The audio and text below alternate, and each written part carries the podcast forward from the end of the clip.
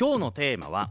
景気予測です。講師は塚崎君吉先生です。よろしくお願いします。よろしくお願いします。まずはリスナーに向けて簡単に自己紹介をお願いいたします。はい、えー、と名前は塚崎と申します。今は久留米大学で教えているんですがその前、えー、ずっと長く銀行の調査部門などで景気の予想をしていました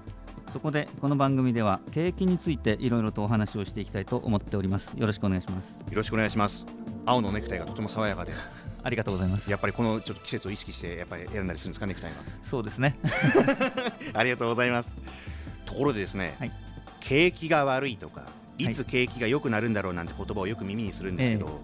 えー、景気が良くなったり悪くなったりその時期をね、はい、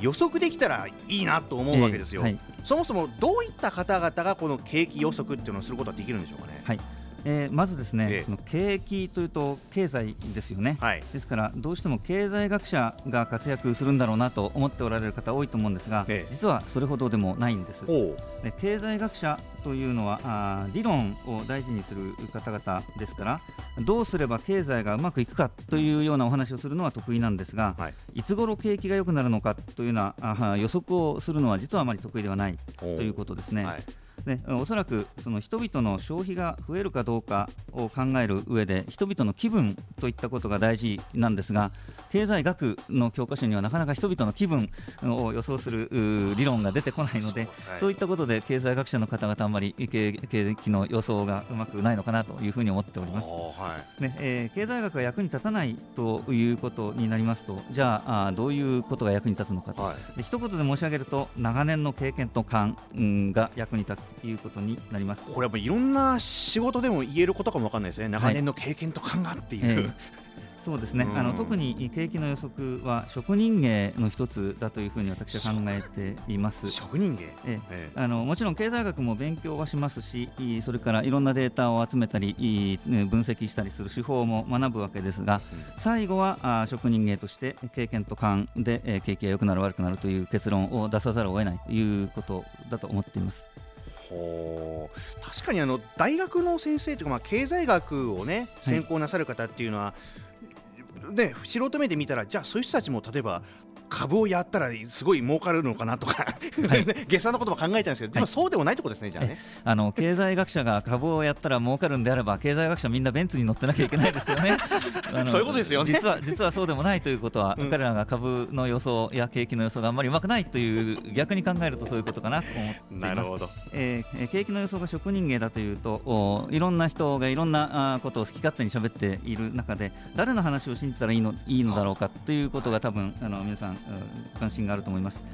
しかしこれはとても難しい問題でありまして、ええまず最初に思いつくのはあ過去に予測が当たった人はきっと優れてるんだろうというふうに思う方いらっしゃると思いますが実はこれもそうでもないんですね。例えば石油ショックとかリーマンショックとかとんでもないことがいろいろ起こりますよね、でとんでもないことが起こったので予想が外れてしまったっていう人は別にその人の能力がないわけではありませんし逆にとんでもないことが起こったので予想がたまたま当たってしまったって人はその人の能力があるわけでもない、というと一体誰の言うことを信じたらいいんだろうというのが、あなかなか過去の実績からは出てきません。でそうなるとじゃあしばしばマスコミに出てくる人はさぞかし立派な人なんだろうということを考える方いらっしゃるかもしれません、はい、これもまた必ずしもそうでもなくてですね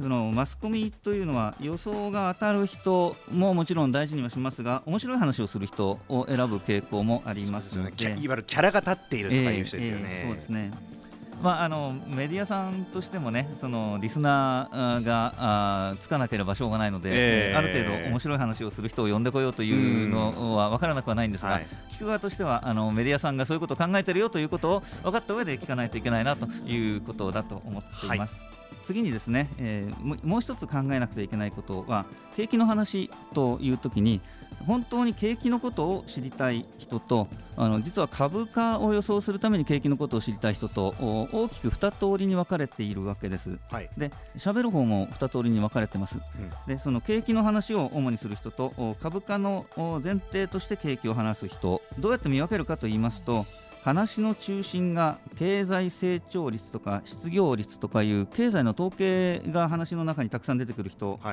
とですね、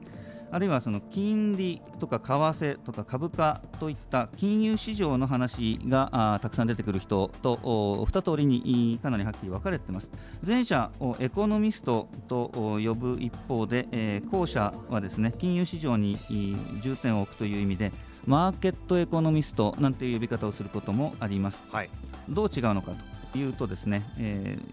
ー、その先ほどの話の中心が違うよということだけじゃなくて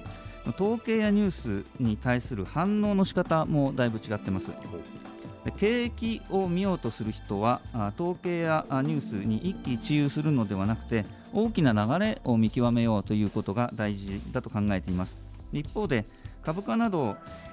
を見ている人は統計やニュースが出るたびに株価が動きますから景気の大きな流れについて話をするよりも小さな指標やニュースが流れたたびにこれは一体どう解釈するんだろうというようなことに話の中心を置いている傾向があります。どちらにも一長一短あるわけですので、はい、あの聞く側がですねそういうもんだと思ってどちらの話を聞こうかなというふうに判断してもらえばと思います。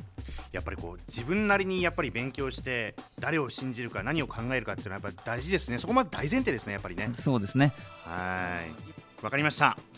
えー、今日は塚崎先生にですね景気予測を語る人々について教えていただきました。さあこの番組では毎回最後にその日のまとめとして学びワードをお聞きしているんですが塚崎先生今日の学びワードはズバリ何でしょうか？はい、えー、学びワード今日はですね、えー、景気予測は職人芸だというのをワードにしたいと思いますはい。職人芸だそうです。長年の勘とね。そうですね。経験と勘ですね。わ、かりました。ラジオを聞いてるあなたもぜひ覚えてくださいね。塚崎先生今日はありがとうございました。はいありがとうございました。